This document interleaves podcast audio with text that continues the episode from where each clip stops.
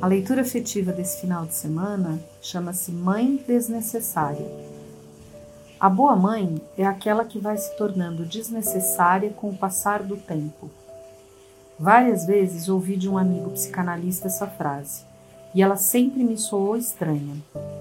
Chegou a hora de reprimir de vez o impulso natural materno de querer colocar a cria abaixo da asa, protegida de todos os erros, tristezas e perigos. Uma batalha hercúlea, confesso.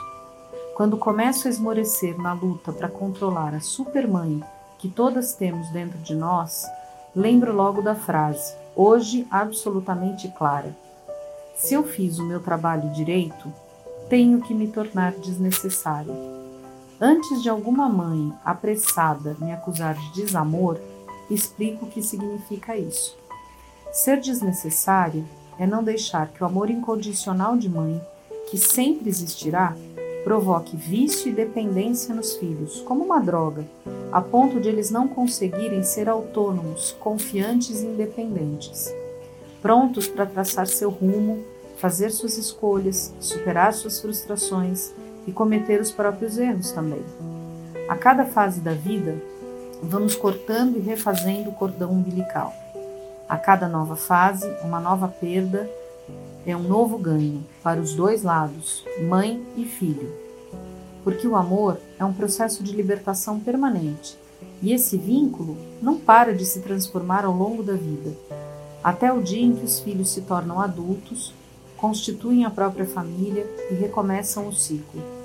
O que eles precisam é ter certeza de que estamos lá, firmes, na concordância ou na divergência, no sucesso ou no fracasso, com o perto aberto para o aconchego, o abraço apertado, o conforto nas horas difíceis. Pai e mãe solidários criam filhos para serem livres. Esse é o maior desafio e a principal missão.